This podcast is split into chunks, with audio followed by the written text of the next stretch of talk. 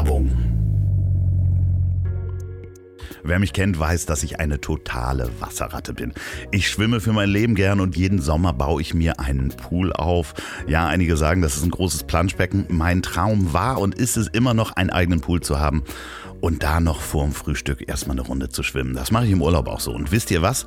Mir kann geholfen werden, denn diese Folge wird präsentiert von Dejoyaux. Dejoyaux ist Marktführer in Europa für Swimmingpools und die bauen individuelle Pools seit über 55 Jahren. Und Dejoyaux baut euch den Pool in jeder Größe und jeder Form und jeder Tiefe innen oder außen. Und der Kunde bekommt alles aus einer Hand. Von der ersten Beratung bis zum schwimmfertigen Pool. Die Pools werden aus massivem Beton gebaut, damit man lange daran Freude hat. Habt ihr schon mal überlegt, wie euer Traumpool aussieht? Also ich brauche auf jeden Fall eine 25 Meter Bahn und eine richtig tiefe Stelle wo man dann vom Sprungbrett reinspringen kann und ja, irgendwas, wo man auch im Wasser sitzen kann und den Sonnenuntergang mit einem Kaltgetränk genießen kann. Der Poolbetrieb erfolgt fast ohne jeden Aufwand, denn Desjoyaux bietet ein patentiertes Filtersystem. Das sitzt direkt am Pool und arbeitet nachhaltig, gründlich und schnell. Da kann man die Filtermembran ganz einfach mit dem Gartenschlauch abspülen, zack, fertig und alles ohne Rohrleitung. Der Pool wird einfach einmal mit Wasser gefüllt und das Wasser wird laufend vom Filter gereinigt. Das spart nicht nur Wasser, sondern auch Energie. Wenn ihr schon immer von einem Pool geträumt habt, dann geht mal auf desjoyaux.de. Desjoyaux ist französisch und wird geschrieben D-E-S-J-O-Y-A-U. X. Das verlinke ich natürlich nochmal in der Folgenbeschreibung und auf pornivus.com. Desjoyaux baut euch den Traumpool. Nur eins müsst ihr selber tun. Baden. So, und jetzt geht es los mit der Folge. Werbung Ende. Und dann haben 17 Nationen zusammen gefeiert und ähm, ich landete da auf den Schultern eines Syrers und das war sehr, sehr herzergreifend und das war wirklich die, die wildeste Feier meines Lebens. Also vergiss, vergiss Rock am Ring, Hurricane Festival oder die Ärzte, das ist mindestens ebenbürtig gewesen.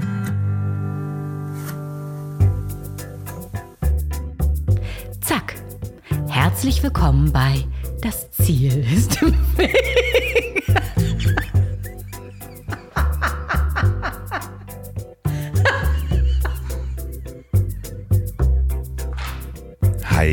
Eieieiei, willkommen in Folge 148 des Podcasts, in dem ich mit QuereinsteigerInnen und QuertreiberInnen spreche. Ich bin immer noch Andreas Loff und auch diese Folge darf ich wieder in meinem Bus sitzen und mich mit interessanten Menschen unterhalten. Wenn euch dieser Podcast gefällt, dann nehmt euch doch bitte kurz den Moment und bewertet den Podcast auf Apple und Spotify und schreibt auch gerne bei Apple einen kleinen Text dazu. Da freue ich mich immer drüber. Ansonsten könnt ihr Fotos und kleine Videos zu den Folgen bei mir auf Instagram sehen, andreas.loff oder folgt dem Podcast auch auf Facebook. Das Ziel ist im Weg. Und jetzt zu meinem heutigen Beifahrer im Tourmobil. Tobias Schlegel, auch bekannt als Tobi Schlegel. Ich mag Tobi wirklich sehr gerne und ich finde es immer wieder interessant, mich mit ihm auszutauschen. Denn der Wille zur Veränderung und der Drang, was Gutes zu tun, fasziniert mich immer wieder und regt bei mir eine Menge Denkprozesse an. Was mache ich eigentlich? Warum mache ich das? Und helfe ich damit irgendjemandem? Kann ich diese Welt eigentlich verbessern mit dem, was ich tue? Oder ist es Zeit, das gemütliche Hamsterrad auch zwischendurch mal zu verlassen? Und Tobi ist genau so ein Typ. Und ich habe dir das schon gesagt, Tobi, ich weiß, dass du das hörst. Du bist jederzeit wieder herzlich willkommen im Tourmobil und ich komme gern zu dir rausgefahren ähm, aufs Land. So, und euch viel Spaß beim Durchhören.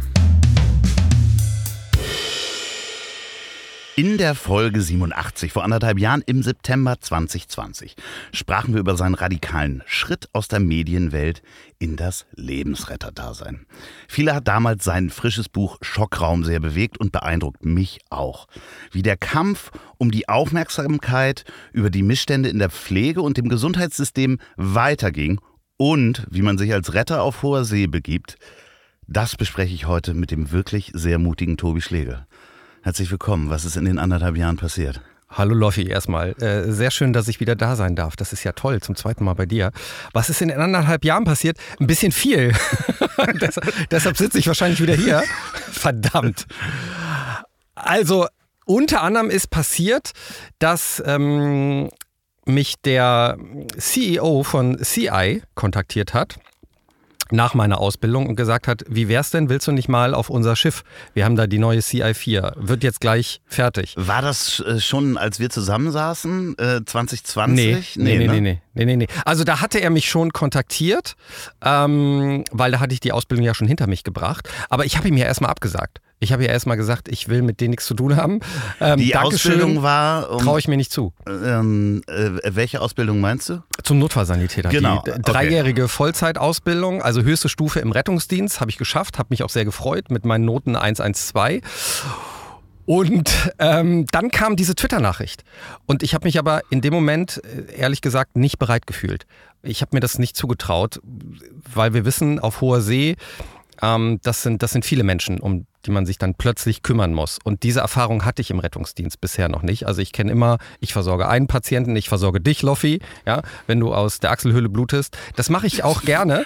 Aber mehrere Menschen, also so ein Manf, Massenanfall von Verletzten, das hatte ich nur in so einem Simulationsszenario mal durchgespielt. Und das habe ich mir da nicht zugetraut und ich wollte noch ein bisschen Berufserfahrung haben.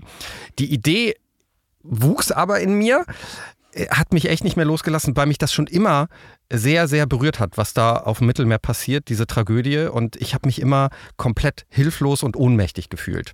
Und irgendwann kam mir die Idee, naja, mit der Ausbildung habe ich ja wirklich eine Funktion. Ich kann was machen. Und nach einem Jahr habe ich es mir dann zugetraut und da wollte ich es unbedingt. Und da habe ich ihm dann zurückgeschrieben, hey, Mr. Gordon Isler, ich wäre bereit. Das Schiff war da noch nicht fertig. Das war ein kleines Problem. aber aber ich, ich habe mich bereit gefühlt und ich wollte es unbedingt. Und irgendwann kam dann kurzfristig der Anruf, ey, in ein paar Wochen geht's los, bist du bereit? Für alle, die das nicht wissen, Notfallsanitäter äh, ist ja wirklich das, das nächste ist dann der, der Notarzt in Anführungsstrichen. Du darfst Infusionen geben, wir haben da letztes Mal drüber gesprochen, hört da auch gerne nochmal rein. Das ist wirklich so, ähm, ja, das nächste wäre halt das äh, äh, Studium und äh, Medizinstudium und eine Arztausbildung. Du bist da quasi ganz vorne äh, im Rettungsdienst mit dabei. Ja, also man, man darf viel. Ähm, man muss natürlich äh, stabilisieren, bis der Notarzt eintrifft. Die gibt es nicht überall. In Hamburg kommt er aber relativ schnell. Ne? Dann übernimmt er auch. Dann ist er der Chef. Aber man darf schon viele Medikamente geben, ja. Ja, nur um das mal einzuordnen, was dein, dein momentaner Beruf und was die äh, Ausbildung auch Also es ist ein bisschen mehr als der Rettungssanitäter, da haben wir ja auch das letzte Mal Genau, drüber gesprochen. ja, ja. Alle sagen immer Rettungssanitäter Schlegel. Das ist in der Außendarstellung, checkt das auch keiner, diesen Unterschied? Deswegen war mir das so wichtig. Ja, sehr schön. Es berührt mein Herz, dass du, dass du darauf aufmerksam machst. Aber äh, es ist auch okay. Ähm, aber wenn man natürlich eine dreijährige Ausbildung Vollzeit gemacht hat gegenüber einer dreimonatigen Ausbildung, besteht man da so intern so ein bisschen drauf. Aber äh, wie, sind deine maritimen Erfahrungen? Also wir, wir, du bist äh, ja nun nicht weit von der Küste groß geworden. Ähm, Ich weiß, dass deine ganz, ganz andere sind. Loffi, sag mal, du bist äh, Kapitänsfamilie, hab ich ja, ja, mehr oder minder. Ja, ich komme aus einer, aus einer Seefahrerfamilie. Doch, ja, also. Ähm, Und du warst auch viel auf hoher See unterwegs Ja, und hast damals See, schon also deinen Podcast da gemacht. Nee, bei mir war das eher, also so, so Hobby. Mein Vater war so Sportbootkapitän, aber Mhm. wirklich so die Jahrhunderte davor war das so eine, die Kapitän-Loff-Familie aus Hamburg. Ähm, aber ich bin, ich habe meine Jugend auf dem Segelschiff äh, mehr oder minder verbracht. Siehst du, da hast du mir was voraus, weil ähm, ich, ich gar nicht. Also ich bin immer auf der Fähre nach Texel gefahren. So, da habe ich meine Urlaube verbracht. Das ist so eine holländische Insel. So eine Autofähre, die 20 Minuten fährt und nicht schwankt und alles ist in Ordnung. Und mehr Schiffserfahrung hatte ich eigentlich nicht. Das war die große Unbekannte. Hafenrundfahrt wahrscheinlich ein paar Mal. Die kleine und große Hafenrundfahrt, ja. Ich, ich kenne beides. Ja, und äh, äh, da macht man sich doch wahrscheinlich auch erstmal Gedanken und hat Fantasien und denkt so, okay, wie bereite ich mich darauf vor? Ja, das geht irgendwie schlecht. Ne? Also wir hatten natürlich, es, es war die Hochzeit von Corona und ähm, wir haben natürlich in diesem Bewerbungsverfahren, muss man natürlich sagen, das habe ich ganz normal durchlaufen. Also es gab ein psychologisches Vorgespräch, ob, ob ich da psychologisch äh, bereit bin. Ähm, dann gab es ein Vorgespräch mit einem Arzt und es gab Trainings für die Crew schon mal vorab. Das haben wir alles online gemacht. Und das ist so eine Art Auswahlverfahren. Also nicht jeder, der sagt, ich will jetzt da an Bord, kommt auch dahin. Da wird schon genauer hingeguckt, da braucht man auch die nötigen äh, Zertifikate. Ne? Es sei denn, Loffi, du willst Koch werden. Ne? Dann ähm, bist du immer herzlich willkommen an Deck. Und wenn du für 400 Leute kochen kannst, äh, umso besser. Aber wahrscheinlich nicht, ne? Bist du ein Koch? Du bist ich eher koch, der Grillmeister. Ich ne? koche schon auch gerne. Ähm, ich kann auch nur große Portionen kochen. Ähm, also so, so, ich sieht man ja auch. ähm, nee, aber äh, ich finde es schon, das erste Mal hat es mich gereizt, als ich damals die Reportage über Sea Shepherd gesehen habe. Mhm. mhm. Dass da wirklich Freiwillige äh, an Bord gehen für eine gute Sache, kämpfen und sich dann an Bord auch zurechtfinden müssen. Also ja. dieses Szenario habe ich schon auch im Kopf als Fantasie, das zu machen, da auf dem Boot zu leben, aber wirklich den Schritt dann zu machen und zu sagen, okay, ich gehe da jetzt hin und ähm, da musst du ja auch deiner Familie Bescheid sagen und sagen, Entschuldigung, ich bin da mal raus für ein paar Wochen. Ja, und auch deinem Job und so allem, ne? Also du musst dann, das ist natürlich schwierig, deshalb gibt es viele Studenten an Bord, es gibt auch viele die so ähm, in Rente sind und nochmal ne, rausfahren. So der Arzt, beispielsweise Stefan, Internist in Rente. Ähm, und wenn du so mitten im Leben stehst, ist schwieriger, ne, dir das freizuboxen, weil man hat mir gesagt, das können vier Wochen sein, das können sechs Wochen sein, können auch acht Wochen sein. Alles ist möglich. Wir können festgehalten werden. Wir haben Corona. Quarantäne, da kommt einiges auf uns zu. Und um diesen Bogen zurückzumachen, ähm, du kannst dich nicht wirklich darauf vorbereiten. Ne? Also ich, ich, ich wusste nicht, ob ich auf hoher See funktioniere. Und ich wollte eines nicht, und das klingt jetzt total albern, aber das war mir ganz wichtig, ich wollte nicht der Erste sein, der kotzt. Hm. Hat ja ganz gut geklappt. Hat so gar nicht funktioniert. das hat überhaupt nicht funktioniert. Ich war der Erste, der gekotzt hat. Aber es ist so eine, wir können darüber auch mal reden, weil das ist so schön hier in deinem heißen Wohnmobil übrigens. Es ist, es ist hier zu warm. Ja, ich habe die Heizung aufgedreht, weil ich dachte, es wird zu kalt. Es wird Siehst du meinen Schweiß? Es wird immer heißer. Wir stehen irgendwo hier äh, an einem Bauernhof in der Sonne. Es wird heißer. Ähm, es ist eigentlich, eigentlich, und das Schöne ist, du erlebst mich gerade, ich möchte das kurz nochmal einordnen, du erlebst mich eigentlich gerade in einer eher dunklen Phase, weil es ist Krieg in der Ukraine und mir geht es äh, dementsprechend schlecht. Aber es ist so schön, sobald man hier einsteigt und du einen anlächelst, ist man in einer anderen Welt und, mhm. und kann man auch ein bisschen abspacken.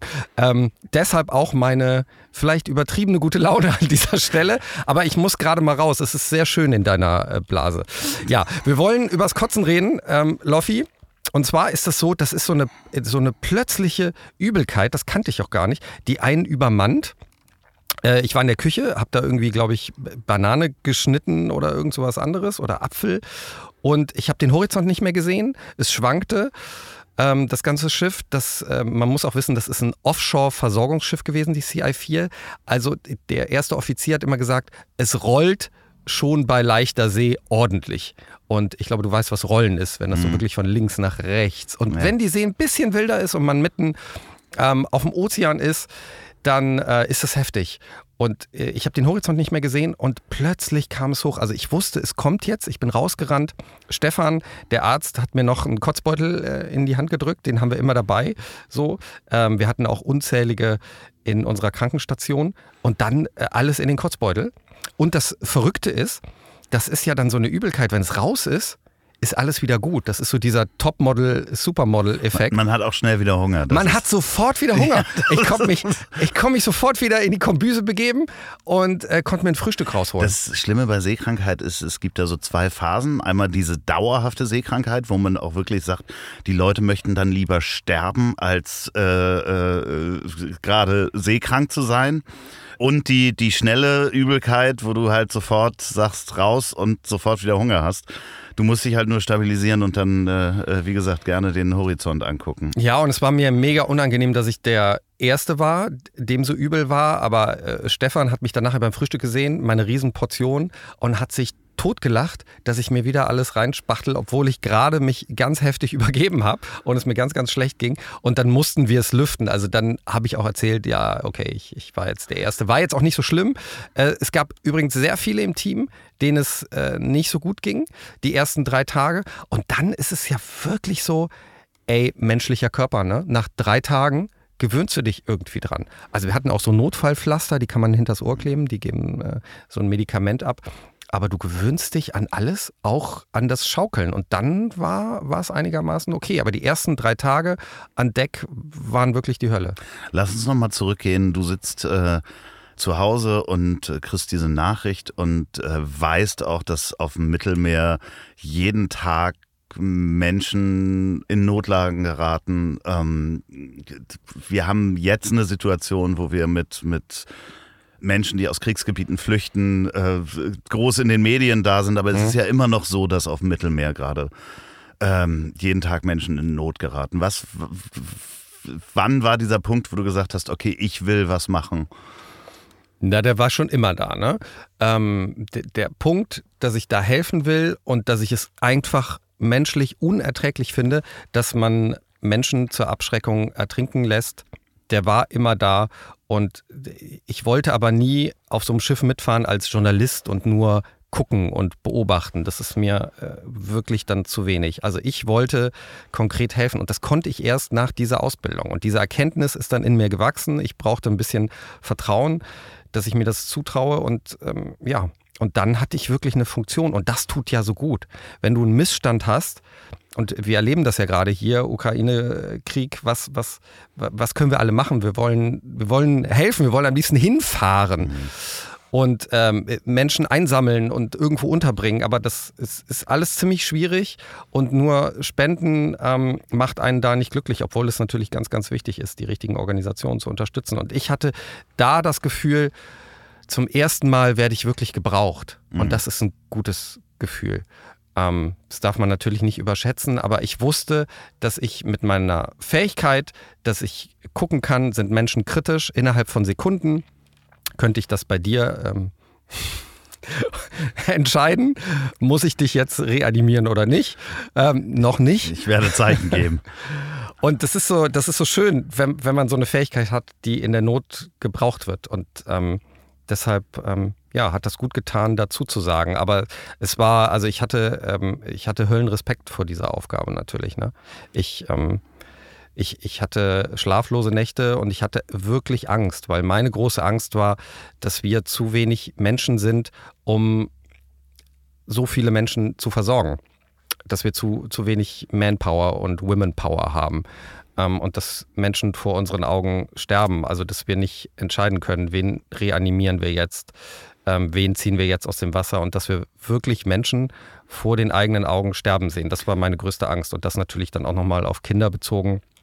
Das, das, das will man nicht. Und da geht man natürlich auch das Risiko ein. Ich habe ja auch schon im Rettungsdienst viel gesehen, dass äh, man sich da ein ordentliches Trauma wegholt. Und ähm, ähm, dieses Risiko muss man aber eingehen, weil sonst kann man ja nicht helfen, sonst kann man nicht funktionieren. Hilft das dann auch der Schreibprozess? Weil du hast ein Buch da genau über die Zeit geschrieben, äh, Seenot Rettung. Die Pausen sind, weil da Punkte sind. Drei Punkte, ja. Drei, genau, Seenotrettung. Ähm, meine Tage an Bord der CI4. Mhm. Ähm, hat das geholfen, das, das runterzuschreiben, was man da erlebt hat? Weil du sprichst ja auch, beziehungsweise schreibst davon von der Warzone, vor der du Angst hast. Also mhm. genau dieses Massensterben vor deinen Augen. Das ja auch realistisch ist, weil das Schiff, die Open Arms, das ist eine spanische Hilfsorganisation, die vor uns in, in dieser SAR, also in der Search and Rescue Zone waren, und zwar im internationalen Gewässer. Also wir sind da nicht vier Kilometer vor der Küste Libyens aktiv, sondern äh, mindestens 24 Seemeilen äh, im internationalen Gewässer.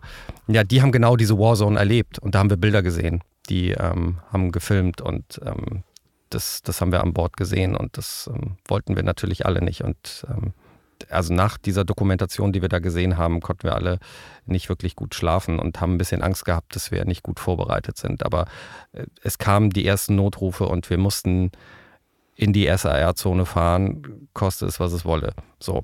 Ähm, und es hat natürlich total gut getan, das kenne ich aus dem Rettungsdienst, abends sich nochmal hinsetzen und über den Tag schreiben. Ne? Das ist das alte Prinzip, äh, finde deinen Seelenfrieden durch äh, Tagebucheinträge.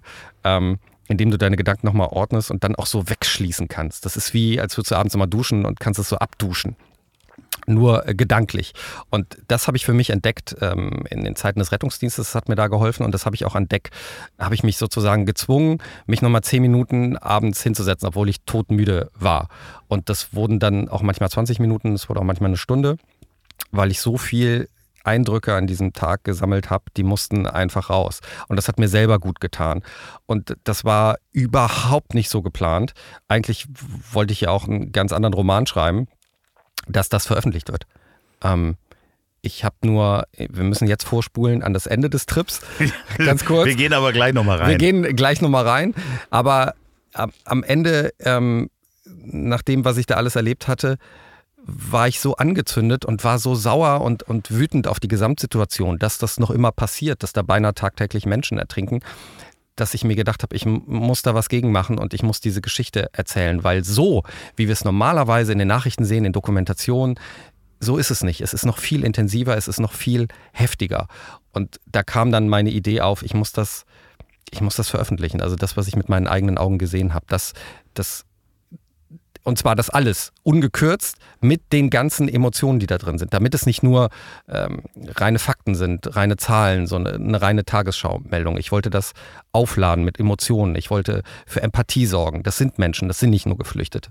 Und da habe ich dann auch an dieser Stelle mit mir gerungen, ob ich das veröffentlichen soll. Ganz ehrlich, weil, ähm, weil das zum ersten Mal das Allerprivateste ist, was ich je äh, zu Papier gebracht habe und was ich dann in die Öffentlichkeit rausschießen werde. Also da sind tatsächlich meine Ängste drin, nicht nur vor dieser Warzone. Ähm, da, da, ist sehr viel Privates drin von mir und da sind auch Fehler zum Beispiel drin, die ich an Bord gemacht habe. Ähm, und da ist auch nichts beschönigt und rund gemacht worden, sondern mir war klar, wenn ich das veröffentliche, muss ich das so veröffentlichen, damit man das große Ganze versteht und damit man wirklich in meinem Kopf drin ist und das auch so erlebt, wie ich das erlebt habe. Und eventuell erzeugt das ja viele KämpferInnen auch für die Seenotrettung. Das war der Gedanke und deshalb habe ich es rausgeschossen und ähm, bin jetzt natürlich sehr berührt aufgrund der ganzen ähm, Reaktionen, die da gekommen sind weil wir sind jetzt, das ist ja das Schöne bei dir, ähm, wir sind nicht vor Buchveröffentlichung, sondern wir sind hier mittendrin. Ähm, ich kriege tagtäglich, ist mein, mein, mein Insta-Account äh, ganz gut gefüllt mit Nachrichten, die, die, ja, die, die mich sehr berühren, weil das Leute sind, die, die das gelesen haben, die das nachempfinden können. Also das funktioniert scheinbar bei vielen, dass sie diese Reise mit mir machen, diese, diese krasse Erfahrung und plötzlich auch Geld spenden für die Seenotrettung oder sich anderweitig engagieren wollen. Das ist, das ist so, so toll, dass es ähm, Menschen da gepackt hat und vielleicht auch ein paar Menschen die Augen geöffnet hat. Auf der anderen Seite, und das noch ergänzend dazu, äh, gibt es halt auch viel Hate. Ne? Also das hätte ich nicht gedacht. Dass, ähm, wir, können, wir können gerne mal kurz über Social Media reden.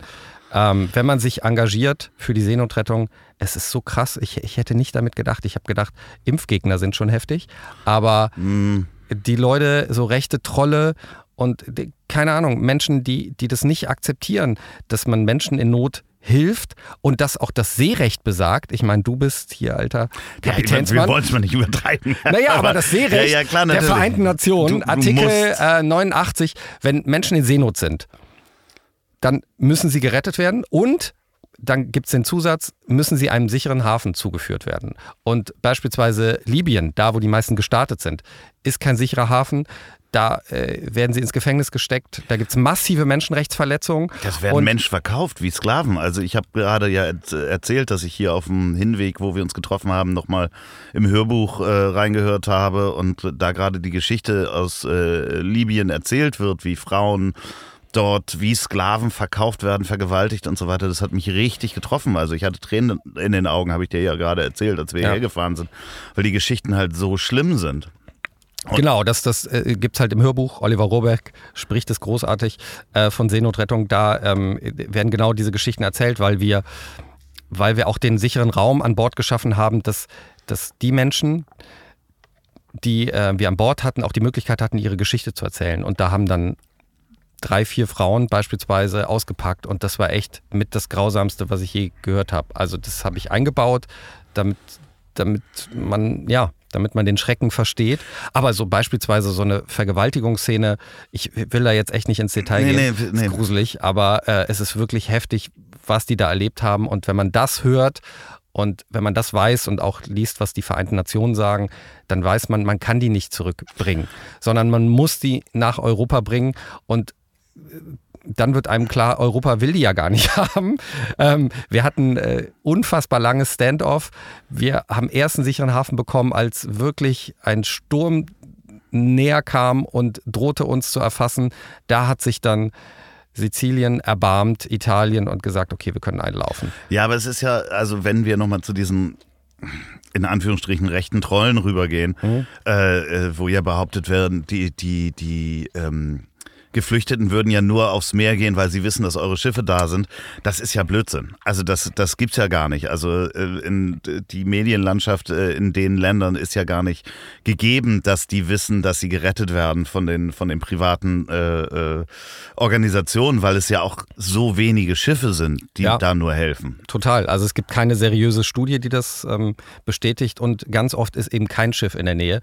Die Leute die sind auch bereit zu sterben. Die sind so verzweifelt, die fahren einfach raus. Wenn das Wetter es zulässt, wenn die Wellen es zulassen, fahren die raus. Ob da ein Schiff ist oder nicht, es ist ihnen egal. Sie wollen nur weg aus Libyen und ähm, sie sagen ja auch, lieber sterbe ich und lieber stirbt mein Baby auch, als dass ich da zurückgehe. Und äh, die rechnen absolut nicht damit, die rechnen mit dem Tod. Das äh, Schlimme ist ja für alle, die das Mittelmeer nur, nur äh, von Mallorca kennen als ja. Warm und freundlich mit ein paar Korallen und einem netten Strand. Da äh, geht auch richtig die Post ab, wenn der Wind ist. Also da sich mit so einer Nussschale rauszubegeben, ähm, ist definitiv auch eine Entscheidung, wo du den Tod mit einkalkulierst. Ja, und dann auch noch mit ähm, 80, 90 oder 100 anderen Leuten ne? da. Ähm, und die Schiffe sind, ähm, und das ist wirklich erschreckend, ähm, das habe ich da rausgefunden, dass die Schiffe so gebaut sind, dass schon von Anfang an Wasser eindringt. Also die sind so, das sind so, ähm, wenn es nicht diese Schlauchboote sind, sind so Holzpressboote.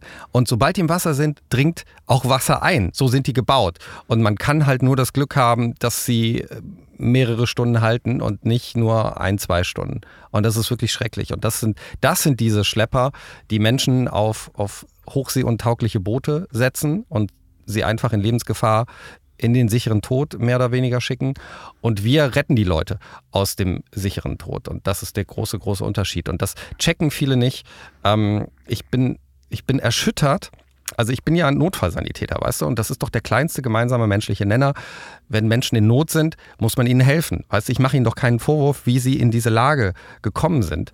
Und ähm, und dazu muss man wissen, die meisten äh, flüchten ja sogar aus, aus Kriegsgebieten. Ne? Also vor äh, absoluter Verfolgung und äh, vor Krieg und Hunger. Wir hatten viele aus Eritrea dabei, Kriegsgebiet. Wir hatten viele aus, aus Mali dabei, Kriegsgebiet. Oder, oder Syrien.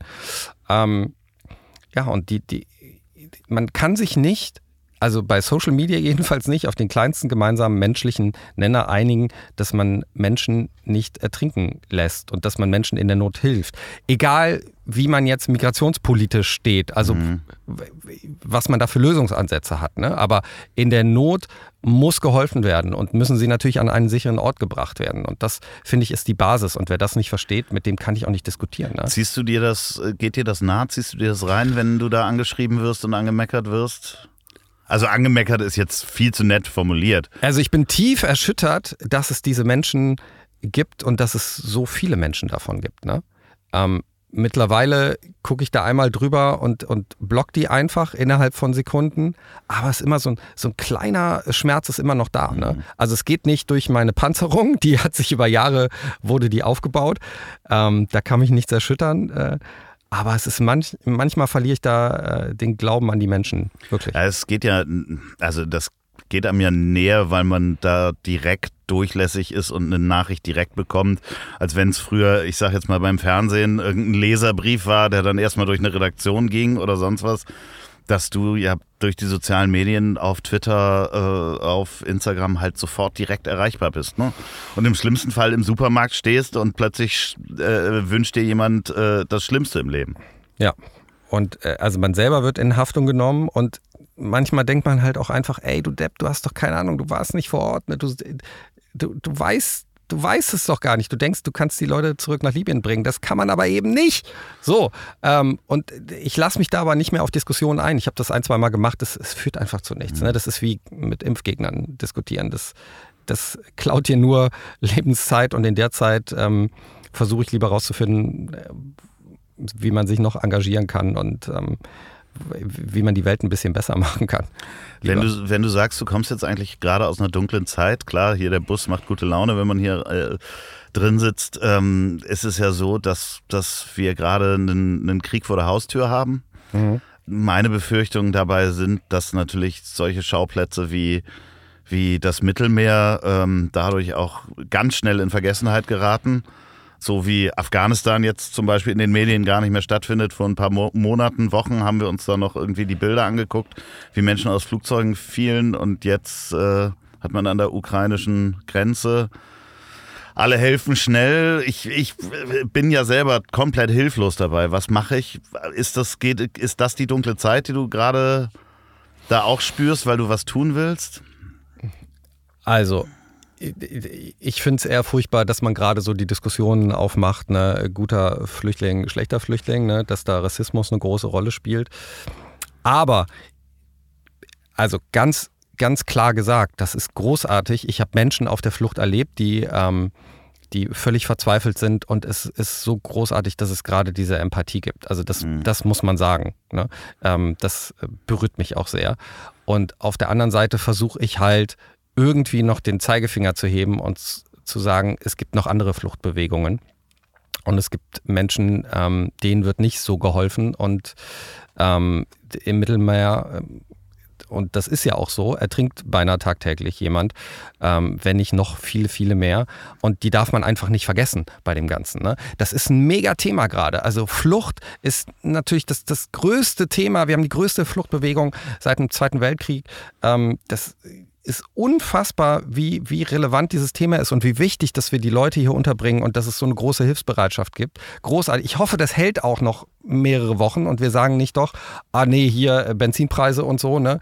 Ähm, wir können jetzt doch nicht alle aufnehmen. Also mein, meine, mein großer Wunsch ist, bitte, bitte, ähm, wir müssen so weitermachen und gleichzeitig müssen wir auch, äh, und das ist ein politisches Problem, ähm, die Innenministerin immer mal wieder schütteln, auch die Außenministerin, ähm, und ihr sagen, äh, Moment mal, bitte vergessen Sie nicht die Menschen im Mittelmeer und die Menschen, die aus anderen äh, Kriegsgebieten beziehungsweise ähm, aus anderen Regionen kommen die ähm, darf man nicht vernachlässigen. Und ich meine, es ist ein Riesenthema Klima, äh, Klimakatastrophe und äh, Fluchtbewegung. Da wird noch viel, viel mehr auf uns zukommen. Also das, das Thema Flucht wird uns alle beschäftigen und da sollten wir alle die richtige Position haben.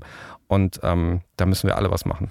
Du bist ja da auch nicht zu schade drum, Politiker direkt anzuschreiben. ja. Also wir waren damals schon bei Jens Spahn, äh, äh zwischendurch Heiko Maas äh, auf Twitter angeschrieben. Wie, wie steht es um die, deine momentane Korrespondenz? Naja, ich durfte ja im Februar, durfte ich in der Bundesversammlung sein. Ne? Du durftest den Bundespräsidenten wählen? Ja, ja, ja, ganz nett. Ähm, ich habe das aber so also ich habe es so empfunden, dass ich ähm, quasi auch für den Rettungsdienst oder für jemanden, der Seenotrettung betreibt, nominiert werde. Also ich stehe da für viele mhm. und bin deshalb gerne hingegangen und ähm, habe aber vor Ort probiert, das kann man auch noch immer auf meinem Twitter-Account sehen, ähm, mit, mit Politikern zu reden. Und zwar nicht ganz so freundlich, sondern das war natürlich ein Königreich. Ich meine, ich komme aus der Extra-3-Familie. Ja. Ähm, wann kann man einmal so ungezwungen jeden Politiker in Deutschland ansprechen und der rechnet mit nichts Bösem, weil eben die Journalisten alle ausgeschlossen waren. Ja. Aber ich durfte da sein und deshalb habe ich einmal äh, Herrn Lauterbach gestellt und ihm gesagt, ey bitte, Pflege und vor allen Dingen den Rettungsdienst gerade nicht vergessen, weil große Personalnot und das, das System äh, fällt uns sonst äh, vor die Füße. Viele, viele Menschen äh, flüchten gerade auch aus dem Rettungsdienst. Und äh, er kämpft da sehr für die Pflege, das finde ich in Ordnung. Aber er darf den Rettungsdienst nicht vergessen, habe ich ihm gesagt. Da hat er sich so ein bisschen weggedreht und gesagt und mir noch einen schönen Tag gewünscht. Also ich glaube, das war nicht sein Thema in dem Moment.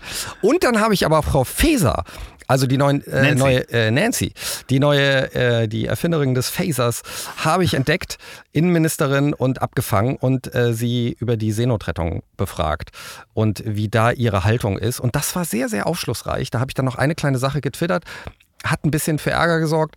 Ähm, und zwar, ich muss mich jetzt nochmal in die Situation begeben. Frau Feser kam, genau. Ich äh, habe sie erstens eingeladen auf die CI4 weil ich gesagt habe, sie müssen das mit eigenen Augen sehen. Das ist ja dieses Prinzip. Also wenn du das mhm. einmal mit eigenen Augen siehst, dann verändert das dein Handeln massiv. Ich bin ja jetzt auch absolut angezündet und Kämpfer für die Seenotrettung. Und da meinte sie, nee, das, das war gerade so ein bisschen die Zeit, wo die Bildzeitung sie auch angeschossen hat, mhm. weil sie sich äh, für, für linke Dinge einsetzt, angeblich linke Dinge. Und äh, da meinte sie, nee, das ist PR-mäßig gar nicht gut, ne? Und äh, das habe ich mal getwittert und das fand sie, glaube ich, äh, nicht so angenehm. Jedenfalls habe ich da so ein bisschen aus der SPD Gegenwind gespürt. Äh, also die SPD, die mich eigentlich nominiert hat. Ja, den Bundespräsidenten. Ja, was macht der denn da auch? Der ist doch nicht mehr bei Extra 3 und läuft da rum und alle.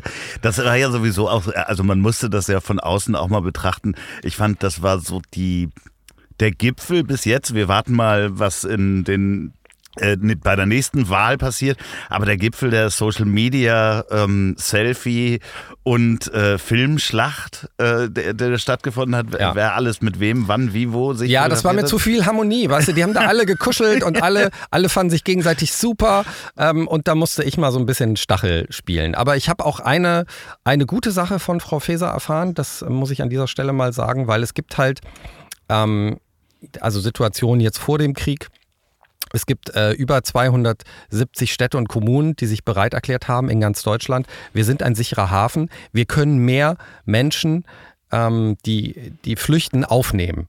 So, und das ist bisher immer an Herrn Seehofer, Ex-Innenminister, gescheitert. Das Innenministerium muss das nämlich absegnen, damit die Städte und Kommunen das dürfen. Und äh, bisher durften die das nicht. So, und Frau Feser, ich habe Frau Feser dann angesprochen, können Sie das bitte ändern? Und sie meinte, ja, da, da, da rede ich jetzt nächste Woche mal drüber. Ähm, da haben wir eh noch so, so einen Ausschuss und das wird sich ändern.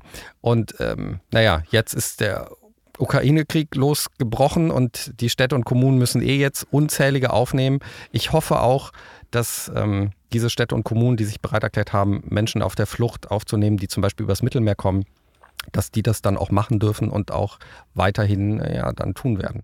Werbung. Wir leben gerade wirklich in schwierigen Zeiten. Momentan flüchten so viele Menschen wie noch nie seit dem Zweiten Weltkrieg aus Kriegsgebieten. Ich weiß, das mag euch jetzt etwas komisch vorkommen, dass ich das in der Werbung thematisiere. Aber gerade für die Geflüchteten ist es nicht nur in Deutschland wichtig, dass die Menschen, die hier ankommen, auch in unsere Gesellschaft aufgenommen werden. Und das bedeutet neben der Unterkunft und Versorgung auch Arbeit. Und dazu habe ich mich mal mit den Voraussetzungen, Regularien und Förderprogrammen für Unternehmen beschäftigt, wenn Firmen Geflüchteten Arbeit geben wollen. Und das scheitert oft eher an der Unternehmenskultur Kultur als an den gesetzlichen Vorlagen. Und ich habe mich dem Thema durch meinen Werbepartner Blinkes genähert. Da gibt es nämlich die Kernaussagen aus über 5000 Sachbüchern in sogenannten Blinks. In nur 15 Minuten pro Titel erschließt man sich so große Ideen, neue Perspektiven und wertvolles Wissen für die persönliche Entwicklung oder in diesem Fall auch für die Unternehmensentwicklung. Für den tiefen Einstieg in ein Thema findet man bei Blinkist außerdem Hörbücher. Und ich habe mir die Blinks unter anderem zu dem Buch Flüchtlinge in Unternehmen von Thomas Bartsching und Tim Riedel angehört. Das Buch richtet sich vor allen Dingen an Unternehmer, Führungskräfte und Personalmanager. Und neben der Erklärung der öffentlichen Fördermaßnahmen geht es auch vor allen Dingen darüber, wie man Arbeitsplätze neu bewerten kann, um teilweise mangelnde Sprachkenntnisse oder kulturelle Unterschiede als Stärke und Bereicherung für ein Unternehmen, also sozusagen als Chance zu begreifen. Aber auch der immer größer werdende Fachkräftemangel in Deutschland wird thematisiert und wie das Schaffen von Arbeitsplätzen für Geflüchtete dem entgegenwirken kann. Das ist echt erstaunlich, wie blinkes den Inhalt von einem Buch, in diesem Fall auf 13 Minuten herunterdampfen kann und man dabei die wesentlichen Gedanken versteht. Das Beste aus Sachbüchern und Podcasts, mehr als 5000 Titel aus 27 Kategorien, aktuelle Bestseller, Blinks zum Lesen und Anhören, auch gleichzeitig datensparende Download-Funktionen für unterwegs und man kann das einfach machen, die Blinkist-App runterladen, Fragen beantworten und Lieblingstitel wählen, Lieblingstitel speichern, Blinkist-Account anlegen und wenn ihr euch als Unternehmer natürlich äh, dafür interessiert, wie man Flüchtlinge bzw. Geflüchteten einen Arbeitsplatz geben kann, dann kann ich euch wirklich nur Flüchtlinge in Unternehmen von Thomas Bartsching und Tim Riedel ans Herz legen. Das hört sich für euch interessant an. Ihr könnt jetzt sieben Tage kostenlos Blinkist ausprobieren und erhaltet 25% auf das Jahresabo Blinkist Premium unter blinkist.de slash love, also wie mein Nachname Ludwig Otto Friedrich Friedrich. Den Link findet ihr auch in den Shownotes und auf ponywurst.com. Und vielen Dank auch nochmal Blinkist, äh, dem Werbepartner, dass sie mir die Freiheit geben, hier dann auch die Themen für die Werbung so auszusuchen. Und jetzt geht's weiter mit Tobi Schlegel. Werbung Ende. Ich finde es so schön, lass uns nochmal zurück an Bord gehen. Und das ist mir sofort aufgefallen, du schreibst über die Menschen, die dort flüchten, ähm, als Gäste. Mhm. Und das finde ich wunderbar, weil das trifft es so, so schön, weil es sind äh, an Bord natürlich auch Gäste und ihr habt teilweise über 400 Menschen dort bewirtet, äh, verpflegt, getestet. Du kannst wahrscheinlich blinden Corona-Test machen, wenn man dich nachts äh, äh, äh weckt. Ja, ist mein neuer Fetisch. Ich finde ich find's, ich fand's irgendwie geil. Menschen in die Nase rein, ja. Ja, ja, ja. also äh, ganz, ganz toll. Also ich fand das von, das zieht sich ja auch komplett durch, dass ihr von Gästen spricht, weil es sind natürlich auch Gäste im, im, im, an Bord. Es ist natürlich ein bisschen, es, es klingt im Englischen irgendwie netter als im Deutschen, finde ich, Guests, weil, äh, also meine Einschränkung ist, das habe ich auch in meinem Tagebuch geschrieben, dass ich das ein bisschen zu harmlos finde. Ne? Es ist ja nicht nur ein Hotelbetrieb da an Bord, sondern das sind Menschen, die unheimlich viel mitbringen, die ähm, die eine Traumatisierung meistens mitbringen, die schreckliche Dinge erlebt haben. Und also ich, ich war mir nicht immer sicher, sage ich jetzt Gäste oder Überlebende dazu. Mhm. Aber Gäste trifft es natürlich von der Haltung her, dass man sie nicht auf die Flucht reduziert und dass man sie warmherzig empfängt, so als wären das einfach Gäste, weißt du? Also es hat so ein, so ein vom Herz her ganz viel Wärme und deshalb ähm, kann ich ganz gut mit dem Begriff leben. Da, ja, aber das passt auch wirklich schön. Also äh, wirklich, weil man, weil damit eine Stimmung auch überkommt, wie die eure Haltung widerspiegelt. Mhm. Also ich meine, das war ähm, äh, ja nicht nur Angst erfüllt, sondern da gab es ja auch Momente der Freude, Momente äh, des Schlichtens, wenn sich äh, äh Menschen streiten, weil bei mhm. 400 Leuten mit begrenzter Versorgung. Es ist natürlich so, dass es ums Essen geht, um Klamotten. Ihr müsst kein, dürft keine Ausnahmen machen. Wenn einer was kriegt, dann wollen das alle an Bord. Und ich fand es auch sehr, sehr interessant, dass du dir auch sehr viel Gedanken ums Essen, um dein Essen gemacht hast und äh, ein bisschen hektisch gepackt hast. Deswegen habe ich dir was mitgebracht. Nein, okay. Uiuiui. Ui, ui. Ich, ich hab Loffi dir, hat so einen Jutebeutel. Ich habe dir noch was mitgebracht, damit dir das nicht wieder passiert. Nein! Ich habe dir einen deiner, wahrscheinlich einen deiner Fooddrinks mitgebracht. Ja, ja, ja, ja, ja. Von denen du nicht genug. Äh, wir wollen jetzt keine hattest. Werbung machen. Ich krieg davon nichts umsonst. Ne? Also nee, nee, nee, wir machen, müssen keine Werbung machen. Das ist okay. übrigens eine Special Edition. Die schmeckt sehr, sehr gut. du hast du einen Werbevertrag mit denen? Nee, nee, ich auch nicht. Nein, ich hätte okay. gern einen Werbevertrag mit denen. Nein, diese, äh, also kurzer Einschub: Fooddrinks. Ich habe während meiner Rettungsdienstzeit ähm, sehr viel ungesunde Nahrung zu mir genommen, weil man kann meistens nicht kochen. Wenn, wenn, wenn man kocht, dann klingelt der Melder. Und man muss sich aber irgendwie nicht nur von Pommes ernähren. Das ist, äh, das ist ganz, ganz wichtig. Und dann kam diese Astronautennahrung um die Ecke, die ich im Internet mir mal recherchiert habe. Und zwar äh, zum Trinken natürlich, dass man innerhalb von zwei Minuten eine vollständige Mahlzeit kriegt. Nicht um abzunehmen, sondern auch mit Fett drin, ne? mhm. ne? äh, um einfach satt zu sein und okay satt zu sein. Und mein Notarzt hat sich das mal angeguckt und gesagt, ja, von, von den äh, Bestandteilen ist das in Ordnung. Äh, und ich habe auch gesagt, gibt es irgendwelche Nebenwirkungen? Und die gibt es tatsächlich, weil wenn du natürlich viele davon trinkst, ähm, hat das Auswirkungen auf deinen Stuhlgang. So, aber ähm, ansonsten kann man das machen, um auch mal eine Mahlzeit zu überspringen. Genau. Und dann habe ich, hab ich mir gedacht, so, ah, ich möchte, äh, ich bin total schlau, egal was passiert an Bord, ich werde mir auch diese Drinks mitnehmen. So, und jetzt pass auf. Wird noch viel lustiger, weil ähm, die gibt es ja auch in Pulverform. Yeah. Also es gibt so Pulver, das man sich anrühren kann, nur mit genau. Wasser. Genau. Ne? Das hatte ich eingepackt und damit bin ich nicht durch den Zoll gekommen. So, warum das denn nicht? Dachten die, das ist Kokain oder äh, weißes Pulver ja, abgepackt. in rauen Mengen abgepackt. Ich kam damit nicht durch. Nee, die, äh, die haben mich damit nicht durchgelassen. Und ähm, ich habe, Gott sei Dank hatte ich so ein paar paar Drinks so mitgenommen, aber die, die machen natürlich auch gewichtmäßig ordentlich was her. Klar, also damit kann man ja nicht irgendwie groß äh, fliegen. Und dann hatte ich irgendwie, ich habe gedacht, ich hätte sechs, ich hatte aber nur noch zwei oder drei und äh, habe die auch sofort verschossen, weil ich natürlich, und das muss man sagen, dieser Einsatz ähm, war schon am Anfang mit das anstrengendste, was ich je erlebt habe in meinem Leben. Also allein tonnenweise Essen aufs Schiff laden. Da bist du so fertig. Ihr habt ja alle, alle alles gemacht, in Genau. Anführungsstrichen, ne? Äh, putzen, kochen und natürlich auch ganz viel schleppen, ganz viel Reis, ganz viel Couscous. Ich habe so viel Mengen noch nie gesehen in meinem Leben.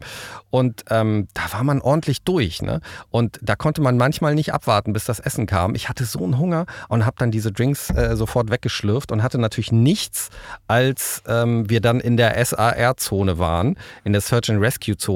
Denn ab da gibt es kein Essen mehr. Also äh, die, die Köchinnen waren voll integriert im Team und mussten mit Rettung betreiben und konnten nicht mehr kochen fürs Team. Also man konnte natürlich immer noch an den Kühlschrank gehen und so. Äh, habe ich dann irgendwie aber vergessen. Ich, ich habe gedacht, nö, wenn es kein Essen gibt, gibt es eben kein Essen. Und ich habe nicht ans Essen gedacht und äh, tatsächlich dann äh, auch mal 24 Stunden nichts gegessen und da äh, ging es mir sehr, sehr schlecht.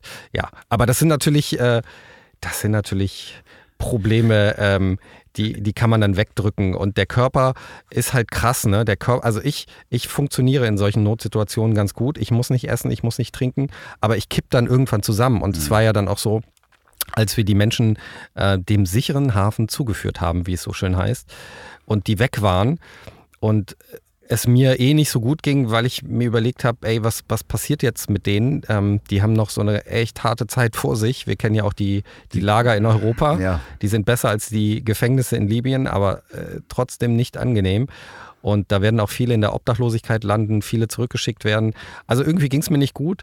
Und dann brach es natürlich aus mir raus. Ne? Also der ganze Trip, der ganze Einsatz hat so viel Ressourcen gefordert, dass ich erstmal krank zusammengebrochen bin. Zwei Tage mit Fieber. Aber auch viele, viele in der Crew, also es ging auch so eine Krankheit rum, äh, haben da schlapp gemacht.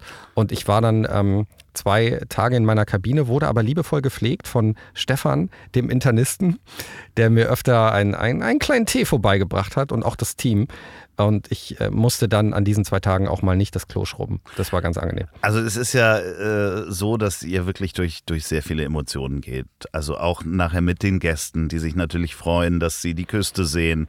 Und du natürlich darüber nachdenkst, dass das erst der erste Teil der, der, der Mhm. Reise ist. Also ich äh, kann euch da draußen nur empfehlen, kauft euch das Buch oder hört einfach auch mal in das Hörbuch rein. Das ist wi- wirklich sehr, sehr schön. Oliver Rohrbeck, ähm, unser Justus Jonas ähm, unserer Generation äh, spricht es ein, spricht es sehr gut ein. Und ähm, wirklich, es, es hat mich äh, auch wieder berührt und da äh, möchte ich mich auch äh, für bedanken, weil Schockraum hat mich ja auch wirklich äh, äh, berührt. Das ähm, hast du gut hingekriegt, dass du da auch das Private so aufgeschrieben hast, dass ähm, man auch merkt, wie wichtig das für unsere Welt ist, dass wir uns daran erinnern, dass äh, das auch jetzt gerade in diesen Zeiten immer noch passiert. Ach, Loffi, vielen Dank. Und äh, wir müssen an dieser Stelle sagen, dass, das musst du nicht sagen. Ne? Nee, nee, nee, nee, nee, nee, das muss ich nicht sagen. Wir sind ja in, du, du, ja klar, du zahlst mir natürlich äh, im Nachhinein unglaublich äh, große Summen. Nein, das äh, äh, ist ja, als wir das erste Mal wieder gesprochen hatten und äh, ich dich ja eigentlich äh, vor einem ich glaube, ein halbes Jahr vorher oder sowas eingeladen habe, hast du gesagt, ah, lass mal noch abwarten. Ähm, und da war was im Hintergrund. da war was im Hintergrund. Und als äh, du mir dann geschrieben hast und ich äh, habe gesagt, wo, wo, wann habe ich, wann kriege ich dieses Buch und ähm, äh, wann kann ich das wie zu mir nehmen? Das ist mir dann auch wirklich ein äh, großes Anliegen. Und da wir nicht weit voneinander wohnen, das ist ja auch das Praktische, äh, habe ich dich einfach mal kurz besucht hier, diese 20 Mit Minuten. deiner mobilen Sauna hier. ja, ist es immer noch so warm? Nee, es wird doch kühler, oder? Ich weiß es nicht. Ich finde es relativ heiß. Du aber kannst, es ist in du Ordnung. kannst dich ausziehen, wenn du möchtest. ja, ich, ähm, der, Drang, der Drang hält mich noch ab. Aber äh, eine Sache zum Schreiben. Ähm, das habe ich wirklich ein bisschen für mich entdeckt. Ne? Das ist ganz, ganz verrückt, dass ähm, die, dieses, dieses Schreiben in mein Leben gekommen ist, weil es eine unglaubliche Freiheit ist. Keine, keine Fernsehredaktion oder Autoren im Nacken zu haben, sondern kein einfach, Intendant. kein Intendant, sondern einfach schreiben zu können. Das war ja schon bei Schockraum dieses tolle Gefühl, dass es wie, wie so ein Binge-Watching war. Man wollte wissen, wie es weitergeht und hatte die Erkenntnis, ach ja, ich bin ja der, der die Figuren entstehen lässt und der die Story irgendwie weiterspinnen muss. Und jetzt war es auch so, dass das natürlich sehr, sehr äh, geholfen hat, erstens das aufzuschreiben, aber auch erfüllend ist, einfach zu schreiben. Also das ist auf jeden Fall was, was in mein Leben gekommen ist und was ich irgendwie auch nicht mehr loslassen kann. Und ich glaube, du hast auch gemerkt bei diesem Buch, was mir ganz, ganz wichtig ist, das ist ja nicht nur traurig, ne? Das ist ja nicht Nein. nur schrecklich. Das ist So. auch mega lustig. Also davon mal ganz abgesehen. Äh, Versuch mal äh, jemanden aus Syrien das Wort Eichhörnchen beizubringen. Ich möchte nicht spoilern. Zum Beispiel. Oder äh, Leute, die, die was gegen Sonnenbrand haben wollten. Ähm, ja, spoilers nicht. Ich habe es so. also gerade gehört. Ja, es ist ja. wirklich, es sind schöne, es wird auch ein bisschen Werbung für eine Creme gemacht, die, äh, die wir alle kennen. die wir alle kennen. Und die lustig aussieht, wenn man sie in rauen Mengen aufs Gesicht schmiert und man plötzlich aussieht, als hätte man sein, sein Gesicht in Torte gedrückt. Und das ganz, ganz viele machen, dann ist es sehr, sehr lustig. Und vor allen Dingen, also vergiss mal nicht, äh, Loffi, die, die heftigste Party, die ich je gefeiert habe, ne? An, an, am Ende an Bord. Äh, da hast du, glaube ich, gerade aufgehört mit dem Hörbuch. Ja, ne? ja, ja, ich bin, Ähm, da, da bin ich noch nicht. Das kommt auf dem Rückweg. Die- Ja, ja, aber es war wirklich, also dass, dass mich dann Syrer geschnappt hat. Ich war auf den Schultern. Es gab Ach doch, das habe ich, äh, das habe ich noch gehört. Da ja, ging's ja, schon genau. los, Ja, okay. ja, das ging schon los. Ja, ja. Ja, ja, es kam die Nachricht sicherer Hafen und dann haben 17 Nationen zusammen gefeiert und ähm, ich landete da auf den Schultern eines Syrers und das war sehr, sehr herzergreifend und das war wirklich die, die wildeste Feier meines Lebens. Also vergiss, vergiss Rock am Ring, Hurricane Festival oder die Ärzte. Das ist mindestens ebenbürtig gewesen. Äh, ja, und vor allen Dingen irgendwann ist man ja auch bei diesen ganzen Medienpartys, äh, hat man sie ja alle schon gesehen, ähm, die, die du ja auch durchgemacht hast. Aber ich finde es halt so spannend, weil das war ja letztes Mal, als wir uns das unterhalten haben, waren das ja so äh, auch wieder deine ersten Versuche oder nicht, nee, Versuche ist falsch, äh, die ersten Schritte wieder in, in, das, in die Medienwelt zurück. Also quasi, du hast zwar für Extra 3 zwischendurch auch immer mal was gemacht, aber trotzdem so auf eigenen Füßen. Das ist, äh, du hast einen Podcast, zwei Retter, ein Mikro. Mhm. Äh, gestartet. Ähm, du hast nach dem ersten Buch äh, dann auch weitergemacht. Äh, es gibt auch noch, ähm, gibt's noch nee, jetzt ein, ein Videopodcast. Ist das, ist das richtig? Habe ich? Ach so, Da nee, das habe ich mal kurz, das, äh, das ist schon wieder äh, pausiert, aber das, äh, es gab mal kurz was, was ich zusammen in Kooperation äh, mit dem FC St. Pauli gemacht habe. Ah, okay, alles Ne? klar. Ja. Das, das war mal so ein kleiner Videopodcast. ja, genau. aber trotzdem, das sind ja alles so, so ähm, ein bisschen äh, äh, auf beiden, in, also jetzt die andere Welt wieder zu sich zu holen. Ich will nicht sagen auf zwei Hochzeiten tanzen, sondern du hast ja ein, Aber das ist doch das Schöne. Also, Ja. Entschuldigung. Nein, äh, das war ja, ähm, das war ja das, was wir in der letzten Ausgabe besprochen hatten, dass man auch, also dass man beides braucht oder ich brauche irgendwie beides. Ich habe das eine vermisst und das andere habe ich gemerkt, wenn man das 100% ausübt, dann übt man das einfach nicht lange aus. Ne? Und das üben auch Anfang 20-Jährige nicht lange aus. Und zwar zwischen Leben und Tod zu agieren, ähm, Rettung zu betreiben. Das geht einfach nicht. Also wenn du das, wenn ich das jetzt noch zwei, drei Jahre 100% weitergemacht hätte, wäre ich, wär ich ausgebrannt gewesen und hätte es ähm, hinschmeißen müssen und hätte äh, kündigen müssen. So, aber so in dieser Form, dass man, dass man einerseits schreibt, es ist ja eher Schreiben im Moment, ähm, schreiben oder ab und zu mal irgendwo aufploppt, sei es jetzt extra drei oder bei einem Podcast und auf der anderen Seite aber sich engagieren kann und es nicht wichtig ist, ähm, ob man bezahlt wird oder nicht, sondern auch man ehrenamtlich sehr stark aktiv sein kann, das ist doch total toll und total erfüllend, wenn man genau so eine, so eine 50-50-Kombo hinbekommt. Und das ähm, erfüllt mich gerade sehr und das ist genau mein Leben, dass ich, ähm, dass ich natürlich auch auch das Mediale wieder ein bisschen auslebe. Aber das Tolle ist ja, du kannst ja mit dem Medialen, kannst du ja äh, kannst du ja auch das andere befruchten und dem anderen auch helfen. Also wenn du einen Podcast machst über den Rettungsdienst und die Pflege, wenn du ein Buch schreibst über das Gesundheitssystem, dann äh, kannst du natürlich äh, für eine Öffentlichkeit sorgen und den Kollegen helfen. Wenn du äh, Seenotrettung betreibst, kannst du mit so einem Buch auch eine ganz andere Öffentlichkeit schaffen und vielleicht auch Menschen außerhalb dieser Seenotretter-Bubble erreichen. Und das ist so toll. Ich- das ich finde das es ist. Kämpfen auf beiden Hochzeiten. Ja, und genau das, das, das ist das Schöne, weil wir hatten letztes Mal auch drüber gesprochen, dass du ja ganz bewusst dich aus der Öffentlichkeit zurückziehen wolltest und musstest, damit du überhaupt ernst genommen wirst mit dem, was was du äh, äh, machst, also die Ausbildung, weil natürlich die Kollegen gesagt haben, ist das hier ein Stunt, dass der jetzt plötzlich äh, Notfallsanitäter äh, wird? Äh, wo ist die versteckte Kamera? Da hast du ja eine ganze Zeit lang dich bewusst auch aus der Öffentlichkeit ferngehalten, Ja, um, um erstens- ernst genommen zu werden Erstens, in dem Beruf. ja, es ist noch nicht mal äh, ernst genommen werden, sondern weil ich erstens keinen Bock mehr drauf hatte, weil ich Mhm. den Abstand brauchte von allem, ähm, was ich vorher gemacht habe. Und weil die Ausbildung es auch ganz einfach verlangt hat. Die war 100 Prozent von morgens bis abends und abends musste man auch noch lernen für den nächsten Tag. Dann war ich im Krankenhaus, dann ähm, war man im Rettungsdienst Einsatz, dann war man wieder in der, in der Schule und hat Prüfungen geschrieben. Ähm, und du hast ja am Ende auch noch ein Staatsexamen gehabt und das alles in drei Jahren, die ist komplett vollgepackt. Das ist eine sehr, sehr gute Ausbildung, aber eine sehr, sehr heftige und harte äh, zeitgleich. Und genau so musste es sein. Also es im Nachhinein alles richtig gemacht, weil ich meine, ich, ich habe ja immer gesagt, ey, wenn ich nur einem Menschen mit ein, Leben retten kann, dann, ähm, dann hat sich das alles gelohnt. Dann hat sich auch dieses Hinschmeißen gelohnt von einem festen Vertrag. Den hatte ich ja beim ZDF. Also darum ging es ja eigentlich auch, dass ich was hinschmeiße ähm, und eine ganz gute Versorgung, die ich hatte, äh, einfach gekappt habe.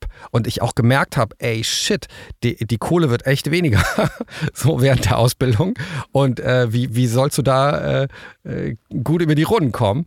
Und, ähm, und für mich ist das natürlich ein wahnsinniges Privileg, so 50-50 machen zu können und mich auf beiden Hochzeiten austoben zu können und aber was Gutes machen zu können in beiden Bereichen. Und das geht jetzt auch weiter, äh, gerüchtenderweise, äh, prävent, äh, nee, wie, wie nennt sich das so schön? Krisen, Krisen, äh, ähm, Präve, nee, nicht Präventation. Fast, fast. Krisenintervention.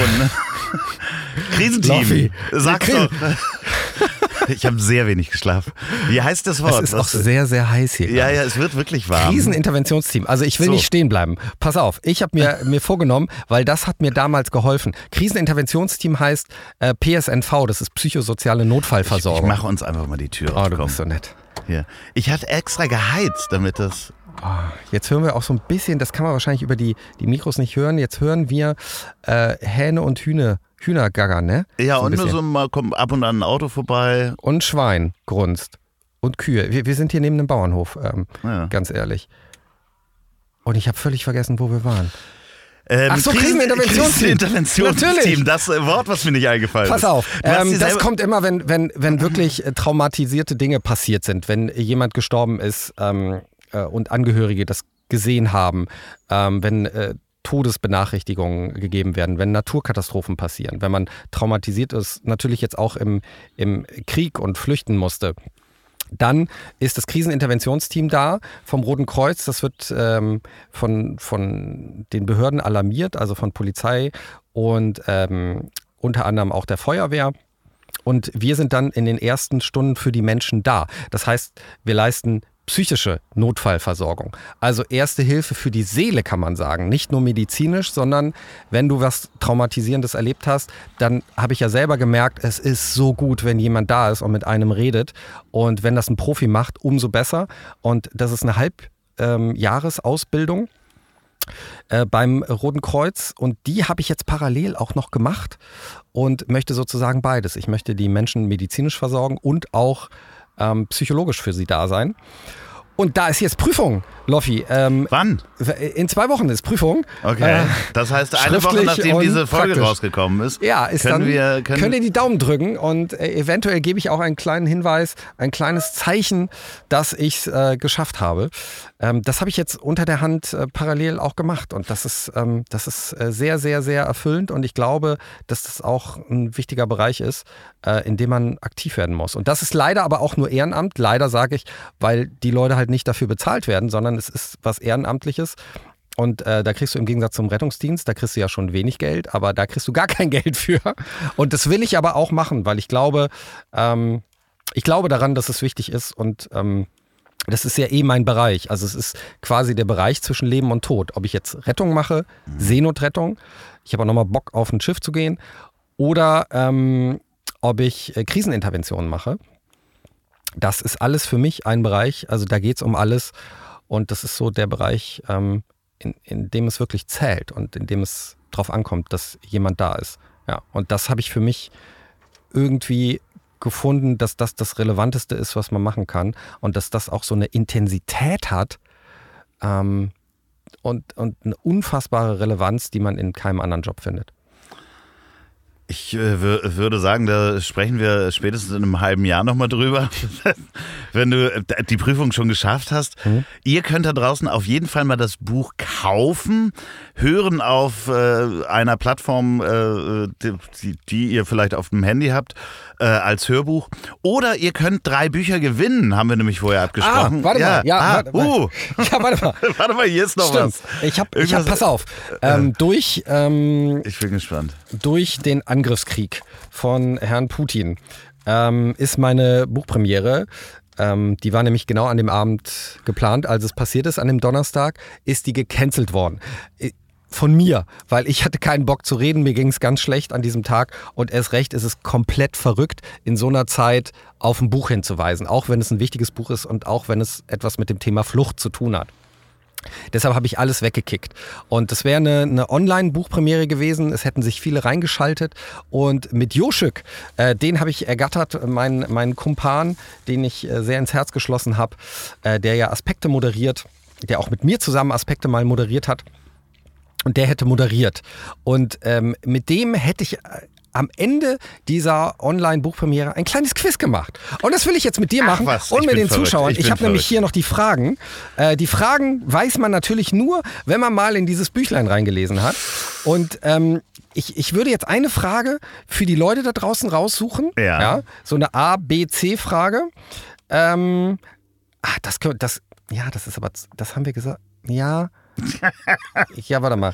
Ähm, Ja, die können ja auch, also äh, wenn die das Buch gewinnen wollen, dann können sie es ja nicht schon gekauft haben. Deswegen. Ja, das stimmt. Pass auf. Aber wir können, wir können sagen, ähm, folgende Frage. Wir haben eben ein Wort erwähnt. Äh, Es ist aber nicht, und das, das wäre ja zu einfach, wenn das schon automatisch Teil der Lösung wäre. Ja? Ja. Okay. Mehr sage ich nicht. Welches deutsche Wort habe ich dem 16-jährigen Ägypter Muri zuerst beigebracht? A, B oder C? Mensch, Wurst oder Eichhörnchen? Die äh, Lösung könnt ihr an Ziel at Ponywurst äh, schicken. Bitte äh, alle, alle Lösungen, die in diesem Quiz äh, da sind. Ähm, Wie heißt diese Adresse nochmal? Ziel at ponywurst.com. Vielleicht ist da auch ein Hinweis schon versteckt. Ja, richtig. Pferd. Pferd. Ich denke, es hat mit dem großen, kleinen Pferd zu tun. Und wir machen jetzt einfach mal ähm, hier am Ende. Ich finde es eigentlich ganz geil, wenn man mal quizt. Pass Ja, auf. bitte, bitte. Ich- Loffi, du hast ja, du hast ja äh, Seenotrettung äh, gehört, wenigstens. Ja. Ne? So, wir probieren da mal durchzugehen. Bist du bereit? Ich bin bereit, ja. Welche außergewöhnlichen Tiere haben wir in unserem Einsatz an Bord gesehen? Also du bist jetzt Joschük, du hättest das jetzt beantworten müssen bei meiner Buchpremiere, sag mal. Also in, in der Ostsee heißen die Tümmler. ähm, äh, Im Mittelmeer sind es natürlich Delfine. Ja, Ja. haben wir ja. gesehen. Sind keine Fische übrigens für alle, die nochmal. Danke. Das ist das Einzige, was man aus der Schulbildung mitnimmt. Ganz schön, ja. Wie hieß mein Zimmergenosse, mit dem ich mir eine Kabine geteilt habe und der ordentlich Schande. geschnarcht hat? Habe ich heute auch schon ein paar Mal gesagt. Ja, ähm, ja. Hm. Mhm. Der, der Doktor, ne? Hm? Mhm. Stefan? Ja, Ja. zweiter Punkt. Dr. Stefan Frank. Was hat unser Kapitän gerne gemacht, was aber die Geretteten nicht so gut fanden? Die fanden das super, weil sie das auch machen wollten. Ja. Ähm, rauchen. Ja, Ne, aber es Feuer war an natürlich Bord verboten. ist der größte Feind, den man hat. Äh, in Flugzeugen als auch äh, auf dem Schiff. Ähm, aber natürlich ein Kapitän, dem kann man das nicht so richtig verbieten, weil der macht die Gesetze an Bord. Kam aber nicht so gut an, Nee. weil die Gäste an Bord gesagt haben, das wollen wir auch. Ne? Und wenn man natürlich vor deren Augen raucht, ist es jetzt auch nicht das Allerschlauste. Nee, aber ihr habt denen ja auch äh, so, also die hatten ja teilweise Tabak oder sowas, aber durften nicht rauchen. Genau, äh, das haben wir denen wegnehmen müssen Ja. äh, im Security-Check. Das haben die nachher wiederbekommen, weil natürlich viele Isomatten und ähm, viel Zeug auf dem Boden rumfliegt, das absolut leicht entzündlich ist. Deshalb aufpassen. Äh, mit Feuer, wie du gesagt hast, ist der größte Feind an Bord. Und gerade wenn überall Wolldecken rumliegen. So, welche Stadt hat uns einen sicheren Hafen gewährt? Ich äh, sage mal liegt in Sizilien. es ist nicht Palermo, Nee, es ist Palermo war's eine eben kleine nicht. Küstenstadt, die ich auch Ob- nicht kannte, äh, ganz im Süden von Sizilien, Posallo. Ja, Pozzallo. genau. Ja, ja, Pozzallo. Uh, da haben wir auch drüber gesprochen. Was besagt, Loffi, das Seerechtsübereinkommen der Vereinten Nationen, Artikel 98? Jeder ähm, in Seenot geratene Mensch muss gerettet werden und zu einem sicheren Hafen gebracht werden. Sehr gut. Aus wie vielen unterschiedlichen Ländern kamen unsere Geretteten? Haben wir auch drüber gesprochen. Oh, äh, nee, da, uh, haben wir drüber Ja, gesprochen? ja, haben wir hab gesagt, eben wie gesagt, viele? Nationen? Ja, das habe ich mir all- allerdings nicht gemerkt, aber ich sage jetzt mal acht. 17. Gut, fast. Also mal zwei halt. Jetzt was ganz Einfaches. Was habe ich als erster geschafft, was kein anderes Crewmitglied vor mir geschafft hat? Äh, erstens nicht durch den Zoll zu kommen mit äh, äh, weißem Pulver. Ähm, zweitens natürlich äh, äh, die Fische zu füttern, also übergeben. Sehr gut. Wie viele Schwangere hatten wir an Bord? Fünf, sechs oder acht? Oh, das war, das weiß ich wirklich nicht. Ähm, ich sag mal dann acht. Nee, es waren fünf. Und da kommen wir dann auch zum, zum schönen ähm, Finale. Ähm, denn vier von denen haben ein Kind bekommen danach noch. Es gab eine Fehlgeburt. Und das heißt, wir konnten unsere Zahl dann noch erhöhen. Also wir hatten 408 Ah. Menschen gerettet und wir haben so eine kleine WhatsApp-Gruppe, ähm, die Crew. Und gute Nachrichten sind natürlich immer sehr erwünscht. Und dann haben wir die Nachricht bekommen, dass vier von den Frauen ihre Kinder gesund zur Welt gebracht haben. Und das heißt, aus 408 Geretteten sind 412 geworden. Und das war natürlich großartig. Das war noch so der, der perfekte Endpunkt. Denn man muss sagen, wir haben alle, die an Bord waren, haben wir stabilisieren und retten können. Also es ist diese Warzone, über die wir gesprochen haben, diese große Angst von mir ist nicht eingetreten. Und das ist auch der Grund, warum es dieses Buch gibt und warum wir hier reden, weil ansonsten könnte ich nicht drüber reden. Ich glaube, ansonsten ähm, würde mich ein, ein ganz, ganz großes Trauma einfach verfolgen. Und das ist so gut, dass das gelungen ist. Trotz dieser einen kritischen Situation, also wir hatten ja die heftigste Situation war ja, dass Menschen ähm, auf so einem ganz kleinen Boot, ne, da waren 70, 80 Menschen, die sind ins Wasser gesprungen, weil die libysche Küstenwache näher kam. Ähm, und die Und die Panik. geschossen haben. Also, nee, also da haben sie nicht Nee, geschossen, aber aber, in der Vergangenheit in- äh, haben die schon geschossen und die haben natürlich Waffen und die wollen die Leute zurückschleppen nach Libyen. Und das wissen natürlich auch die Menschen äh, auf den Booten. Und wir waren da, wir waren schon ganz nah dran mit den Rettungsbooten und dann kamen die Libyer noch dazu und wir wussten nicht, was passiert. Und Menschen sind in Panik geraten, ins Wasser gesprungen. Es waren Gott sei Dank nur vier, die haben wir dann rausziehen können, die konnten teilweise nicht schwimmen. Wären das aber mehr gewesen, also wären da 20, 30 gesprungen, hätten wir wahrscheinlich nicht jeden retten können. Und das war so die, die heftigste Stelle, die heftigste Situation des ganzen Einsatzes, der Kipppunkt. Also es hätte ganz, ganz übel ausgehen können. Und ähm, das ist Gott sei Dank nicht. Und deshalb ähm, war das bei all dem Dramatischen, was wir gesehen haben, war das natürlich auch eine sehr, sehr beglückende Reise. Und ähm, ein beglückender Einsatz, den wir da erlebt haben, weil wir gemerkt haben, die Menschen ähm, konnten wir in Sicherheit bringen. Wir konnten ihnen helfen. Da waren echt Ki- Kinder dabei, ähm, die bewusstlos zusammengebrochen sind. Wir hatten ein Baby, acht Monate alt, mit hohem Fieber. Wir konnten die alle retten und äh, die sind nicht gestorben. Und das ist natürlich irgendwie das, das Schönste, was passieren kann. So bei allem, was denen jetzt noch bevorsteht. Und das ist bei Gott äh, nicht nur Gutes. Wie geht es bei dir jetzt weiter, außer dass die Prüfung kommt? Also ähm, ist da noch, ich meine, dich beschäftigt das jetzt auch gerade, was, was in der Ukraine passiert, was an der Grenze passiert. Menschen, die, äh, also ich habe Freunde, gerade liebe Grüße äh, an äh, den Fotografen Joe Fischer, der gerade äh, einfach nur zwischen, der ist da mit dem Bus, Bus hingefahren, registriert die Menschen bei der Polizei, fährt die dahin, wo sie in Deutschland hinwollen. Ist, ist, ist okay, ist natürlich jetzt schwierig, wenn da so Chaos-Situationen entstehen, Mhm. wenn da alle hinfahren. Ne? Also man sollte sich an die großen Organisationen halten. Aber deine Frage ist, wie, wie ich mich da noch Genau, wie, nee, engagiere? nee, Oder? nee, gar nicht unbedingt. Das, das fände ich übergriffig zu sagen, was machst du denn? Ja. Ähm, so, auch wenn ich um, um dein rettendes Herz äh, sozusagen äh, kenne, nee, das würde ich niemals fragen. Sondern wie gehst du gerade damit um? Weil du sagtest ja auch, du kommst aus einem, aus einem eher dunklen, äh, Ja, also ich Bereich. zum Beispiel, also aber das, das, das schließt wieder an den Anfang an. Äh, Das ist so schön, dass wir hier so Kreise haben, die sich, die sich vollenden in diesem Podcast. Nein, durch diese Prüfung, äh, Stichwort Kriseninterventionsteam, ne, psychologische Hilfe geben, ähm, hat man natürlich auch eine Funktion und das wird definitiv auch gebraucht werden in äh, den ganzen Flüchtlingsunterkünften, ähm, die hier eingerichtet werden. Es werden sehr, sehr tausende Menschen werden hier untergebracht in den Städten und äh, da werden viele auch ein Trauma haben. Und eventuell ähm, ist das natürlich auch ein Job, den man dann übernehmen kann, ähm, weil man diese Ausbildung hat, dass man ähm, mit traumatisierten Menschen reden kann und akute psychologische Erstversorgung bieten kann. Ne?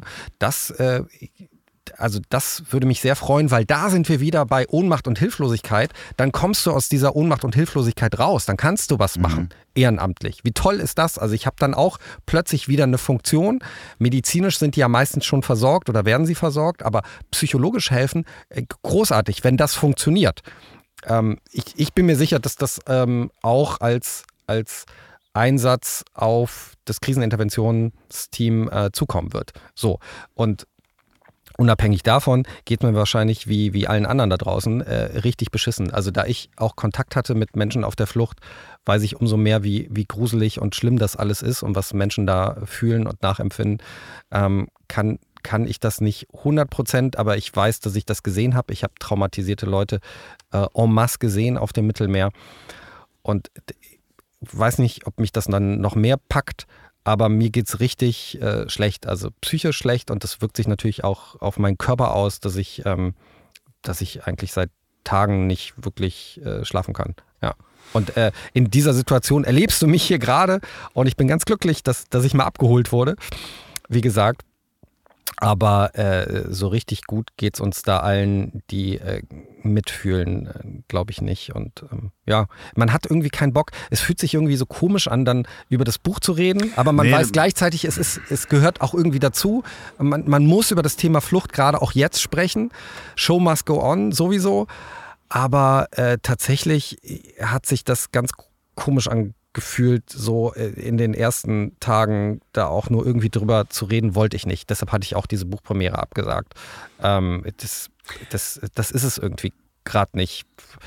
Ich, Ja. ich äh, finde es trotzdem ganz toll und bedanke mich natürlich auch im, im Namen der Zuhörer, dass du da deine Gefühle teilst und äh, dass es trotzdem ein wichtiges Thema ist. Und ähm, ich glaube, dass das auch gerade in diesen Zeiten gar nicht unbedingt das Fokussieren darauf, auf ein großes Problem, dir unbedingt so hilft, psychisch gesund zu bleiben, sondern zwischendurch eben auch mal zu lachen und mal ähm, dich bewusst auch abzulenken. Ich kann, kann das nur sagen aus eigener Erfahrung, äh, nicht die News anmachen, bevor nicht das erste Frühstück und der Kaffee runter ist, weil wenn man noch geschlafen hat und ähm, es ist wie so ein Raumschiff, deine Schilde, Schutzschilde sind noch nicht hochgefahren, wenn du aus dem Schlaf kommst.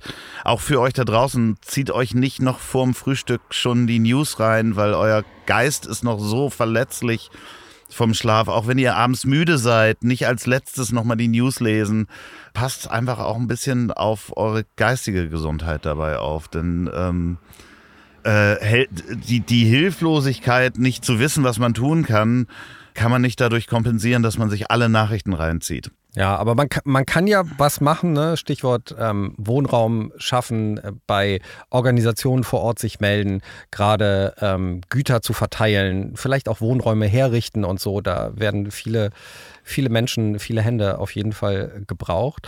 Und hast du denn, ah, das würde ich mal, würde mich mal interessieren, weil du hast ja jetzt sozusagen das, das Seenotrettungs-Hörbuch reingepfiffen. Ja. Ähm, ist das, wenn du, wenn du jetzt gerade so eine Hauptkrise hast, hast du überhaupt die Muße gehabt, dich dann noch auf eine andere Krise einlassen zu können? Nee, Oder es hat hat irgendwie einfach, funktioniert? es hat, ja, es hat geholfen, äh, äh, auch zu, ja, das ist ein total unmenschliches Wort, di diversifizieren.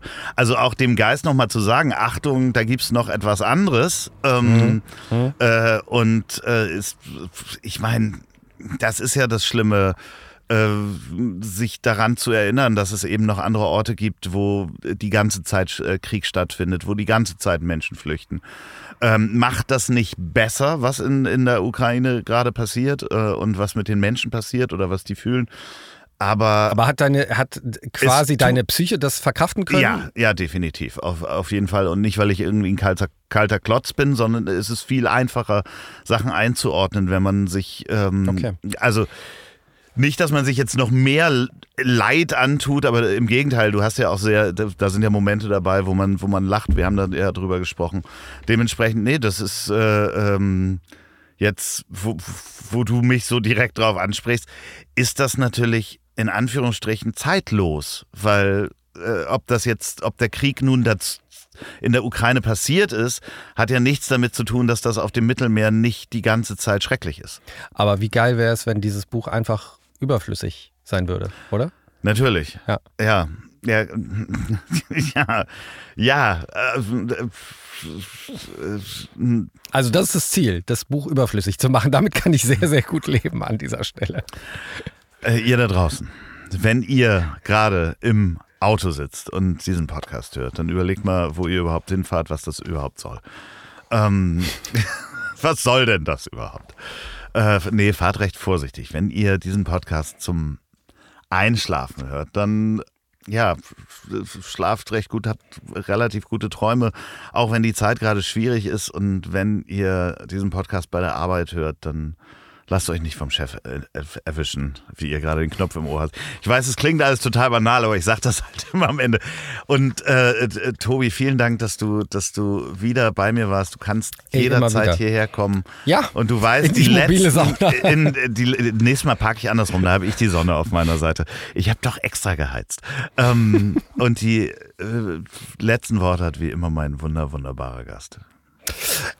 Die letzten Worte, guck, guck mal, ich habe noch was vorbereitet. Das habe ich nämlich noch nie ähm, angesprochen, dass äh, in dem Buch Seenotrettung, das hat wieder einen eigenen Soundtrack.